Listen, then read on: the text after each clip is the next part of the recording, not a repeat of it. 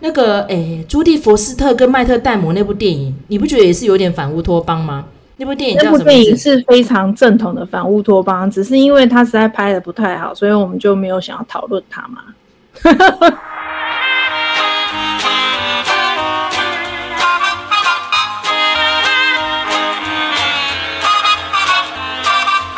麦嫂屌电影时间又来了，今天麦嫂呢要跟大家炫耀一下哦，换了一支动圈麦克风，所以说听众朋友们要是觉得哎这支麦克风音质还不错的话哈，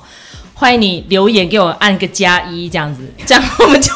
有一些认认同，我们就所有的团队都可以换动圈麦克风，尤其是卢卡，但是因为卢卡家没有像麦嫂家。这么热闹，麦嫂家像个动物园一样。因为以前卢卡来过我家蛮多遍的，有猫有狗，然后我家又是在嗯充满了家具的大客厅里面录的，这样，然后就冰冰冰冰，很希望说接下来我们的音质呢能够改善许多，然后呢再来我们就可以像一些前辈们就更新设备，然后弄一个豪华的录音间哦，好好，OK，那我们废话不多说，这一集呢我们也筹备了许久哦，我们就是要探讨哦，其实呢在影史上有一种。啊、呃，题材就是反乌托邦，而且反乌托邦呢，从一开始哦，最早以前三零年代就有了，因为那时候就是在一战二战之间嘛，例如说那时候有西线无战事啊什么的，那些反战电影就有点带到这样子的题材，然后良相佐国，这就是接下来我们会提到了汤马斯摩尔的乌托邦，好、这个理念，那。汤马斯·摩尔是一个非常重要的人。好，我们等一下会提到说，这个类型的电影叫做反乌托邦，就是反强权啊、反独裁啊。你可以想象得到，就是一个非常理想的国度。但这个国度要讲理想，就表示它不是真的嘛，对不对？哈，所以就变成近代很多电影。把这个理念重新再演绎，所以呢，就有那种正邪对抗的一些概念在里面，然后甚至于蛮多都是建立在科幻思想上的。所以麦嫂跟卢卡因为是各自专长不一样嘛，麦嫂因为是学法律的，然后哲学呢稍有涉猎，所以我来提一下哈、当初这个概念是从何而来？把这个概念发扬光大的就是我刚刚提到的汤马斯·摩尔。那汤马斯·摩尔呢？他的本业哦是个律师，他本身呢基本上家学渊源，家里面呢有非常多的宗教领袖，然后因为宗教跟法律跟政治在那个时候其实是三位一体的嘛，哈，所以呢他的职位非常的高，甚至于呢到最后呢是被亨利八世给处死的，天主教教会还把他封为圣人，所以他是有封圣的哈，所以呢又称作圣汤马斯·摩尔。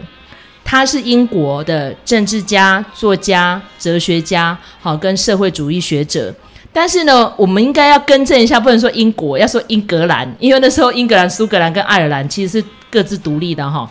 然后他曾经最高职位也当到大法官。那为什么他最后会跟亨利八世决裂？当然就是取决于在于亨利八世想要把他第一任妻子给废掉嘛，他打算娶下一任年轻又漂亮的情妇。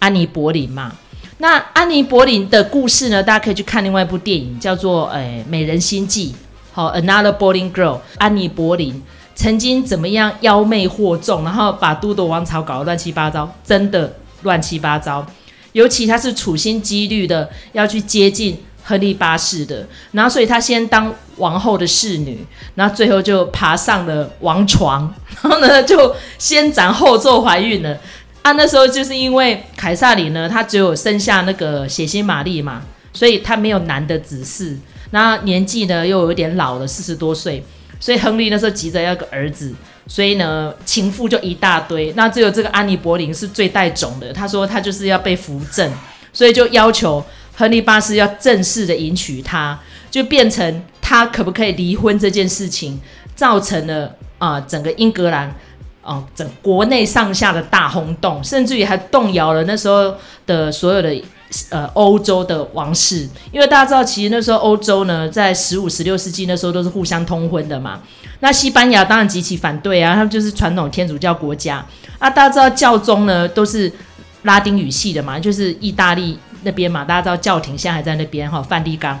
当然是反对啊，因为天主教就是不能离婚的嘛，尤其你又这么下理由，那第一个站出来反对的就是那时候的国师汤马斯·摩尔。然后就因为这个很下礼哦，汤玛斯·摩尔就殉道了，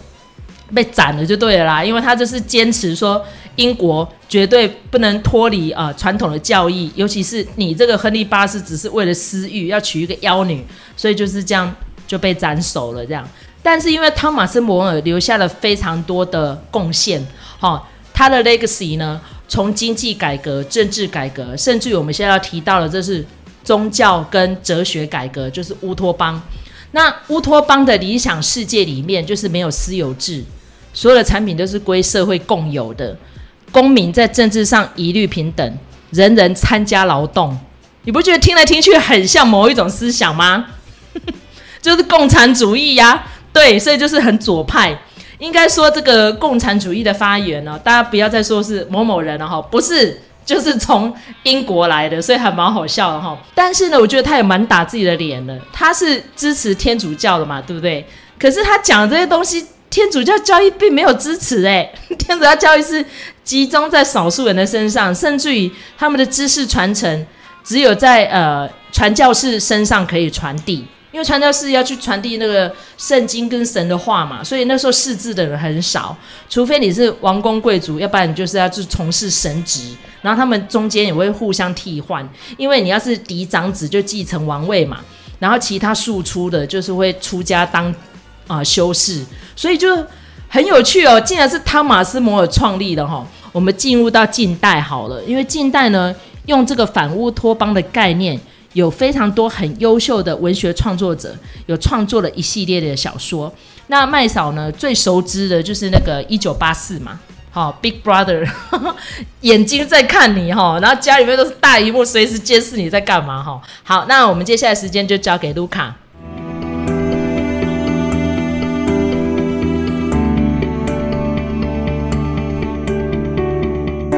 在我来说，哈，我了解反乌托邦这个东西，大概都是从文学或者是呃从电影的脉络过来的啦。那呃一般来说，它所谓的反乌托邦，就是假设有一套控制得很好的社会系统，但是就是你知道这个东西往往是不符合人性的，所以呢，人性一定就会把这一这样子的制度给打破。所以叫做反乌托邦。我们目前把它叫成反乌托邦的作品啊，不论它里头科学的成分是多少，几乎都是被标示在科幻类的。因为它假定一个，呃，就是它的社会制度跟我们现在现有的社会制度都不一样的一个社会。那通常它会把它设在近未来。所以它几乎都是科幻小说。那我们想，统治者要统治人民，要控制人民，要用透过什么样的手段呢？其实很多的部分是要透过科学的手段。我们就讲到刚才这个呃麦嫂有讲到的一九八四。其实一九八四是这样，就是说外国就欧美的文学哈，大概是在一战、二战过后，其实就出现蛮多这样子的一个。呃，反乌托邦的一个创作哈，那那个呃，我觉得在战争中哈，就是呃激起创作的呃这件事情，其实呃有一个可以讲的，就是说像那个托尔金的《魔戒》，有人在说它里面其实借鉴了非常多的一战的。东西在里面，而且呢，他要讲述的重点可能也跟多少跟战争有关。那所以这是一批就是在他们年轻时期就受到战争的洗礼，他们有参战的，然后可能也有反战的，但是总之就是他们是经过战争的人，所以他们会去做这样子的呃反乌托邦的创作。那呃，反映在如果没有科技成分的话，那就是像魔戒这样子的东西。那如果说有科技成分的话，就是我们讲刚才讲一九八四，乔治欧威尔呢，他其实是呃，他也是经历过战争的人，然后他这甚至曾经有一段时间是派驻在缅缅甸的官员哈。然后另外呢，比如说像是《美丽新世界》，赫胥黎，他是一九三二年的。呃，所以其实这些东西大概都还蛮有迹可循的。那我自己读过的小说里头，最让我印象深刻的就是冯内古的《第五号屠宰场》。冯内国一向都是一个反战的呃象征，也影响到后后来的这个反乌托邦，其实有很多都是呃对于现有的政权做出批判的这样子的一个属性。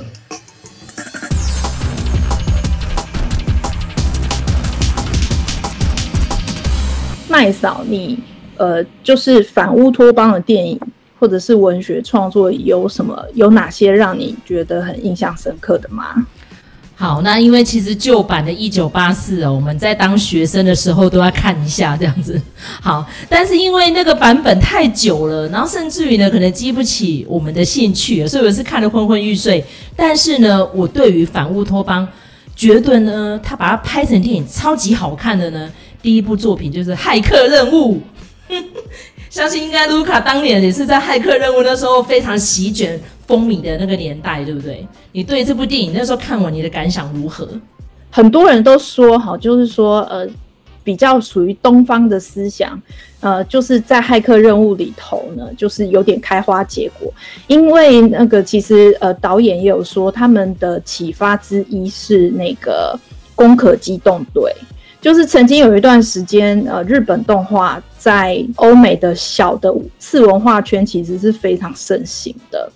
那也包括我们之前曾经讲过的阿基拉，所以这些东西呢，其实都对那个骇客任务产生了一些影响。哈，我觉得对于这种就是肉体跟意识分离的这样子的一个假定，其实我觉得那个是。不陌生，就是如果说呃你有在看科幻的东西的话，其实是不陌生。但是我觉得它就是它，尤其是在那个呃镜头上面，好画面上面做了非常非常大的呃，可以说是一个演进吧。那也发明了所谓的 bullet time，哦，那个东西其实后来就是已经变成一个专有名词了。我觉得在思想上面的确是还蛮受冲击的，因为。你知道这种哲学的讨论，然后可以用这么丰富，然后用这么就是很快节奏的方式，然后好看的故事方法，然后还有漂亮的演员呈现出来，我觉得这个是一个很了不起的一件事情。为什么当初片商翻译成骇客？因为其实它的英文名字是 Matrix，就是母体呀、然后里面呢，每一个人的名字。都很像是某一种软体，好，因为那时候其实是 website，就是呃网络已经很发达了嘛，因为它是两千年的电影嘛，所以对很多比较保守人来说那是新科技，不太了解。但是对一些年轻人电玩族来说，已经慢慢的有这样子的概念了，所以他们会觉得，既然在现实社会得不到认同，那我们就在地下社会哦，地下社会也是一部反乌托邦电影哈、我们可以来寻得呃。共识跟共鸣，那不是很好吗？所以我觉得这部电影对我来说是一个很大的启发。麦嫂一直到了第三集，每一集我都重复应该看了有两遍到三遍。里面呢，就是到最后已经就 Oracle 帮他们找到那个创始者嘛。他说，其实我们当初设计呢，曾经设计过，就是这一群人类们呢，完全都没有任何的苦难的，很快就死掉了哦。所以你一定要加注一些病毒啦。战争啊，一些欲望啊，一些谋杀啊，人类才会一直一直的进步。因为听起来呢，有一半感伤，也有一半可笑哈。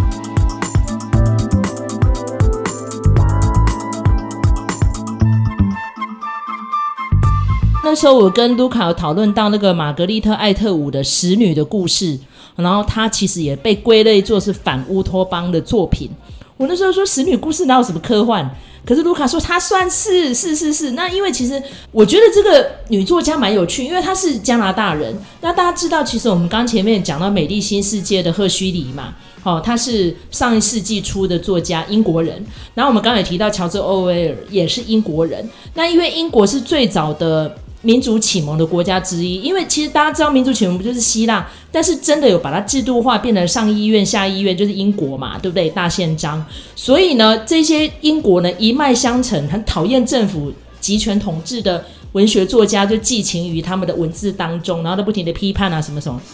除了英国之外，法国其实也是啦，因为其实大家知道中国怪人那个时代哈也。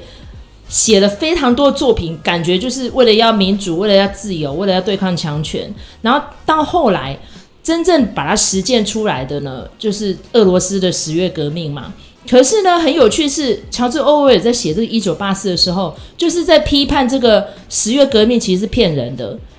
但是这样子的作品，很多都是在文坛上面互相冲撞、诋毁的。我们来提一下那个玛格丽特·艾特伍这个人，他的作品，还有最后他改编成影剧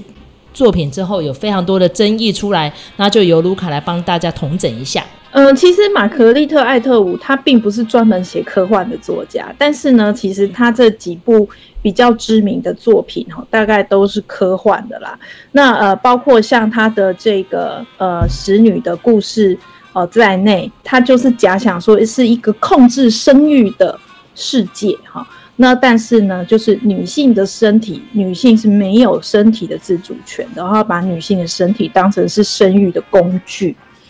那所以，其实这样子的一个基本假设就已经点出它的科幻的一个特质。然后呢，我们上次呃，就是节目里头应该是讲到那个呃疫情的时候，就有讲到他的那个末世男女，好，那个其实也是。但是呢，就是艾特伍他其实不是只有写，不是只有写类型的小说而已，吼，他也有写一些历史小说跟推理小说。那嗯，很多人都把他视为是诺贝尔文学奖的热门得主之一哈，他也跟那个村上春树一样，就是说每一次呃诺贝尔文学奖要开奖的时候，大家就想说他会不会得，他会不会得这样子。那当然可能是加拿大人的愿望啦哈，这个也是一个有一点特别的地方，就是呢，我们如果回去看那个呃诺贝尔文学奖的话哈，几乎没有人呃没有科幻的作者拿过。诺贝尔文学奖，那唯一的就是那个呃《苍蝇王》，他是有拿过呃拿过诺贝尔文学奖，其他全部都不是类型小说的作家，这个让大家备忘一下。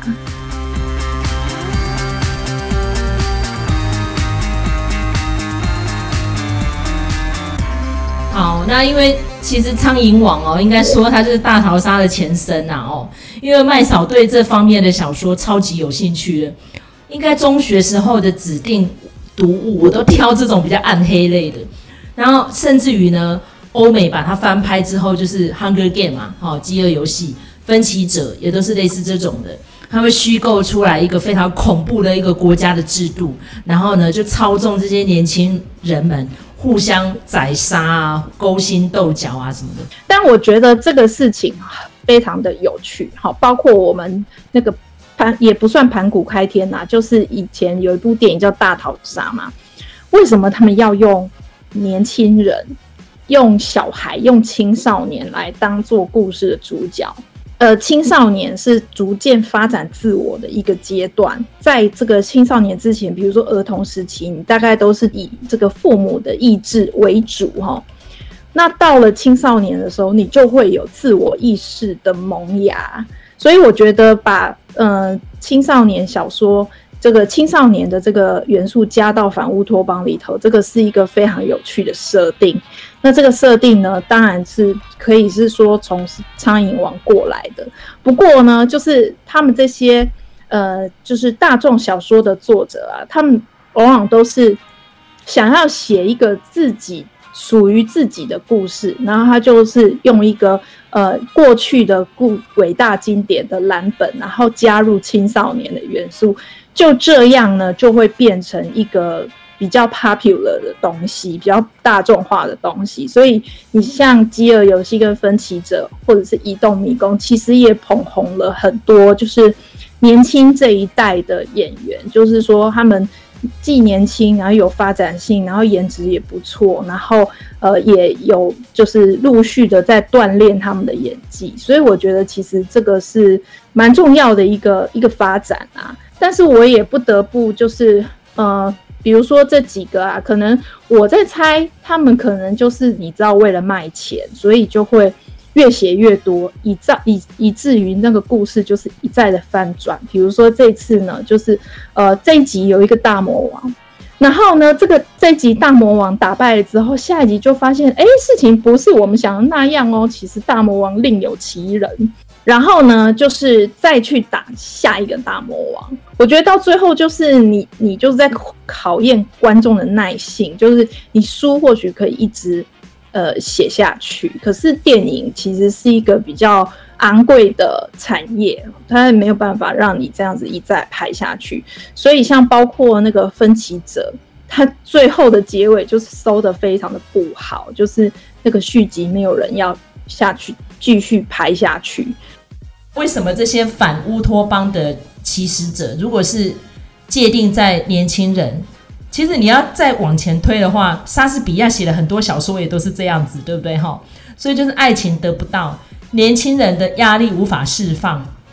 就会去做一些可能犯罪的行为啊，抵抗社会行为，甚至于呢，严重一点就会掀起革命哈。所以这就是我们这一集想要谈的，因为我会觉得说。奇怪呢，其实现在你要得到什么东西，应该难度都不会太高才对啊。那为什么大家还有那么多的苦闷呢？其实呢，我有一个同诊，就是太容易得到了，甚至有一些人得到的管道并不是非常的正派，就会让一些循规蹈矩的人跨北宋，所以有可能就会去做一些强取豪夺的事情出来。因为其实文学作品彼此之间都会互相启发啦。像我个人蛮喜欢看像当年的一些创作哈，十九世纪中跟末那时候就有《双城记》呀，然后在讲那时候的法国大革命跟英国那时候的宫廷之间的一些斗争的小说都非常的好看。那尤其是乔治·欧威尔，他除了《一九八四》之外，还有另外一本叫《动物农庄》，也是超好看的。他就用动物的角度来看这些形形色色的事情。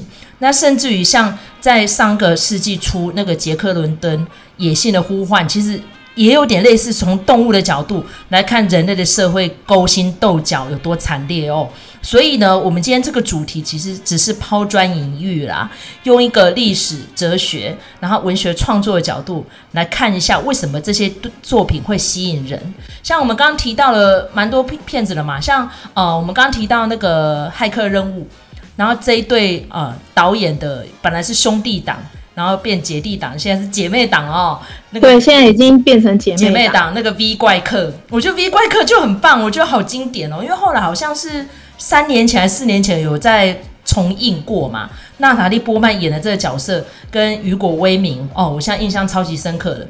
后来呢，蛮多那个社会运动都会把这个电影里面的形象就戴上那个面具上街头抗议，在。重新一再一再的演绎哦。五年前有一部电影，我觉得也蛮重要的，就是《疯狂麦斯愤怒道》。好，这个交给卢卡来阐述吧。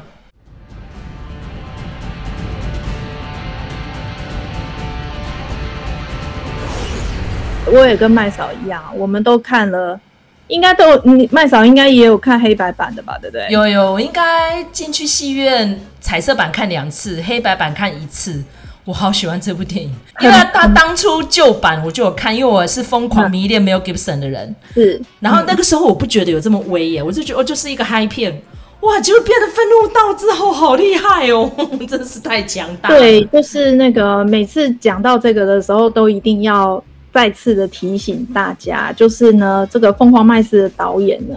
他是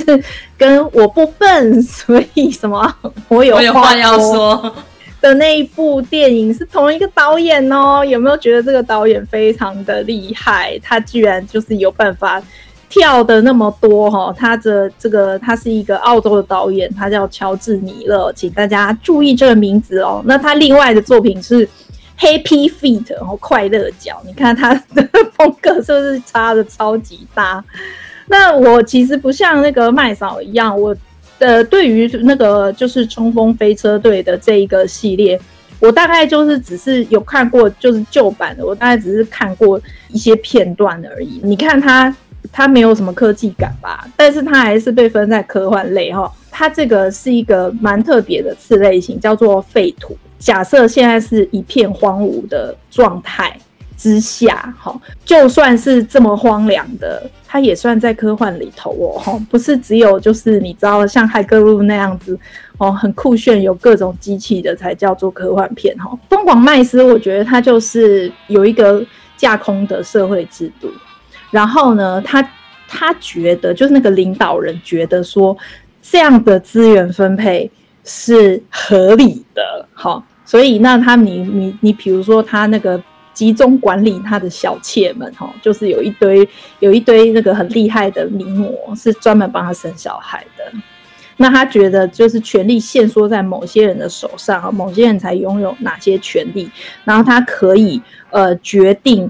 分什么东西要怎么分配，比如说水要怎么分配，然后呢其他的一些资源要怎么分配，所以就会变成说那个社会就会长成一种很不平衡的样子。当然，这种社会一定就是里面会有一些不稳定的因素在这样子。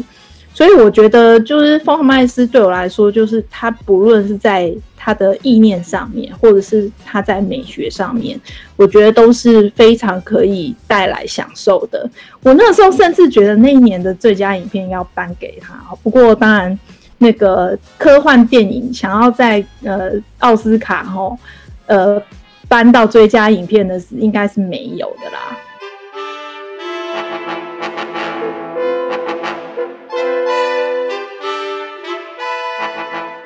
好，那因为其实我们这一次哈，那个《Nomadland》拿到最佳影片，就会觉得哎，科幻电影搞不好哪一天真的会拿到最佳影片。其实你看《魔戒》，《魔戒》你不觉得其实也蛮反乌托邦的吗？《魔戒》就拿过最佳影片啊，第三集啊，对不对？所以要看当年那些评审的口味，可不可以接受这么创新的 idea？因为其实《魔戒》从第一集开始就有人在酝酿，他应该会拿到最佳影片，后来终于到集大成第三集。哇！所有的纽西兰人都上去了，甚至于当年的主持人很好玩的 Billy Crystal，他说为了要被感谢，所以在座所有的明星都转籍为纽西兰人。因为其实当初托尔金在写这个小说的时候，就有一点反政府的思想在里面了。你看那个索伦，索伦他那个大眼睛，你不就很一九八四吗？其实他们创作年代是差不多的，但是我觉得人类对于反体制这样的事情，我们。根深蒂固，一直都有这样的思想，就像是你身处在北韩，也有可能有反叛的思想啊，在中国也有啊。所以呢，我是对于嗯人类社会的发展哦，一直都还蛮有兴趣的，来看它怎么样的演变。我要提出一点小小的那个反驳哈，就是针对刚才麦嫂讲的哈，就是呃，魔戒之所以会得奥斯卡，其实那个是一个。呃，你不能把科幻作品跟奇幻作品等量齐观，因为是完全不一样的。如果说那个讲到托尔金的话，哈，就不得不讲同时期的，呃，也是一个很重要作家，叫做 C.S. Lewis。这两个人啊，他们为什么会变成好朋友？因为他们都是牛津的教授，所以就说，虽然他们创造出来的东西是奇幻小说，可是因为他们的学者身份。以至于就是说，这些奇幻小说也变成是当代呃文学的经典，那个跟科幻小说的状况其实不太一样。一般来说，如果我们以电影的脉络来看的话，哈，就是你呃，如果你改编奇幻的东西的话，它至少会有一些历史的成分在里头，那比较呃容易被就是庙堂所接受吧。对，那但是其实科幻的东西的话，它呃一开始是是以 B 级片，它一开始就是以类型文学的方式来发展，然后就写在那种不入流的呃那个小说的在的月刊里头发表东西，所以其实它不太能相提并论。但是我觉得，其实以如果以现在的角度来看的话，哈，越来越受到肯定了，但是它。呃，距离拿奥斯卡还有一段距离是什么呢？是在于他那个反政府的那个本质，就是我们如果去看这些反乌托邦的小说也好，电影也好，其实它被禁的非常多。哎，你比如说像那个什么发条橘子，发条橘子，对，那个就是一个非常非常明显的。然后另外还有一个就是我们讲的大逃杀。我觉得大逃杀也是一个可以呃深入了解的一个案例哈，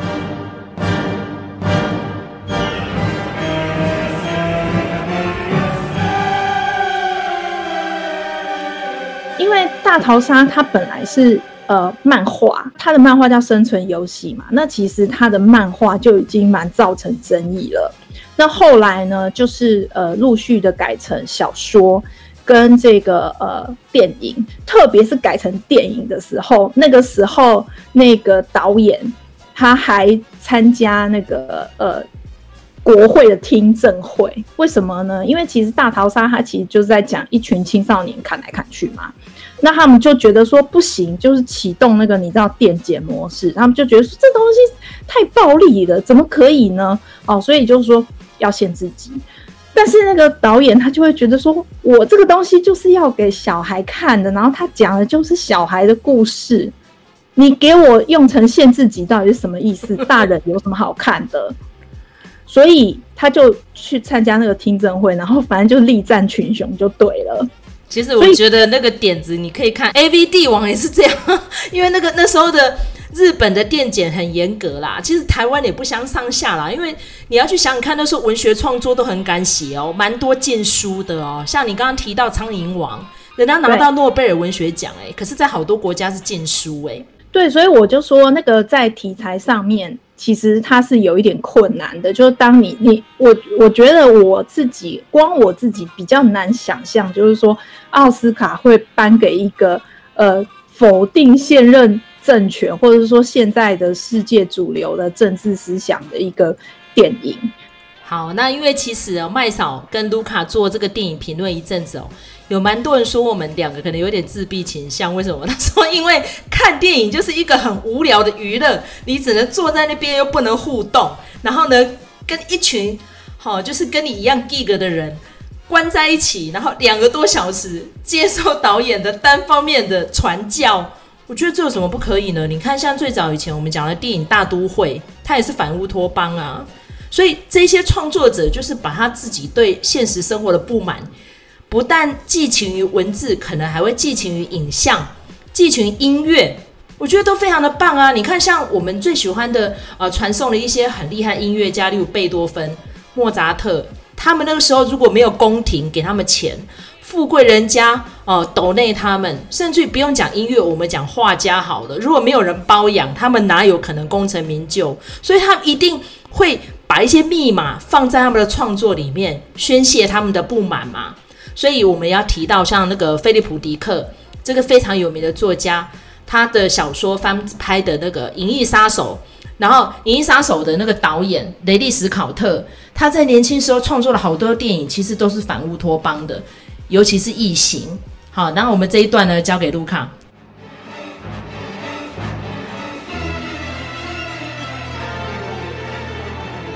看电影就是像刚才麦嫂所说的。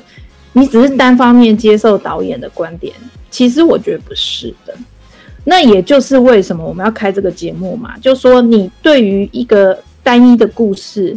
呃，你可以全盘接受导演的观点，但是你也可以发出不同的意见啊。那呃，同样的一部电影，它在每一个人身上都会产生不同的观点，所以我觉得其实后续的这些讨论才是有趣跟有意义的。而不在于就是说你只是看了一个呃电影，然后觉得怎么样怎么样哦，好看或不好看，而是说我们如何从那个电影的内容再去想更多的呃一些延伸的思考。麦嫂有讲到的雷利史考特啊，我觉得他就是一个很很很典型的例子，就是说。他只是想要拍片，那他其实也没有，就是说，呃，非得要拍哪些片。但是我们先考量一下，就是异形的那个年代啊，其实它是那个星际大战刚崛起的那个年代，所以我们只要一想到科幻片，就会想到像星际大战那样子的爽片。很多人都会把星际大战视为是爽片，对不对？其实星际大战也是一部反乌托邦的电影。乔治·卢卡斯，他是他那个时候其实是完全把当代的美国政治的架构放到《星际大战》里头，那个里面的坏人，那个白普廷，那个帝王，他就是呃尼克森总统的化身。然后反抗军这边呢，其实就是代表越越南的人民。所以即使是这样子的爽片。它里头也有很多的内涵在里头，那更何况是比如说像《异形》，就是那个时候很多的片场都希望复制自己的星际大战。那但是星际大战只有一个啊，你如果说照抄的话，其实不见得会成功。所以呃呃，雷伊斯考特他就用了另外一种方式另辟蹊径。异形它这个也是属于反乌托邦的电影，它主要是在讲那个经济的体制。所以呃，他这个一开始的那艘船叫做 Mother，他去干嘛呢？他们以为是在开矿。但其实不是，后来就发现，其实他们的任务就是要去寻找异形，然后寻找异形要干嘛呢？要制成军火，其实是这样子的一个概念。所以它从头到尾都是一个经济体制呃衍生出来的问题。所以我们会看到它后面越来越往这样子的呃方向去发展。那包括像《银翼杀手》也是一样，它就是呃因为经济的因素。而制造出一批所谓的仿生人的这一批人，然后作为奴隶。那在这些奴隶反扑，就造就了《银翼杀手》这个故事。如果我们用反乌托邦这件事情来看很多电影的话，你就是完全可以解释了，他到底在讲什么？他其实就是在在批判体制，批判实证，就是这样子。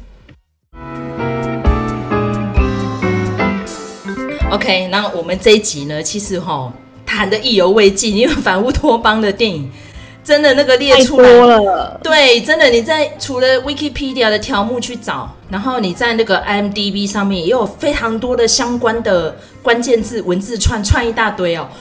但是我觉得哈，对于强权的抵抗啊，是人类最基本的权利嘛，天赋人权就是在讲这个啊。其实你要去想想看，我们人类的诞生就是一个很奇妙的机缘。哈，这么多的精子，只有一个可以进到你妈妈的卵子，然后我们就会诞生变成一个人，那是多棒的一个奇遇啊！哈，尤其这阵大家遇到疫情当中，都会有很多郁闷啊，很多不满啊什么的。但是有时候回头想想，我们已经很幸运了，只要我们还活着，还在喘气的一天。这希望永远都在啊！哈，这句话是谁告诉我们的？好思家，好，因为我很喜欢好思家里面的最后这个结尾啊，Tomorrow is another day 哈。那很希望呢，我们的听众朋友们听到这一集，如果喜欢的话，请你订阅、分享或是留言跟我们互动哦。好，感谢大家收听，我是麦嫂，我是路卡，拜拜，下次见，拜拜拜。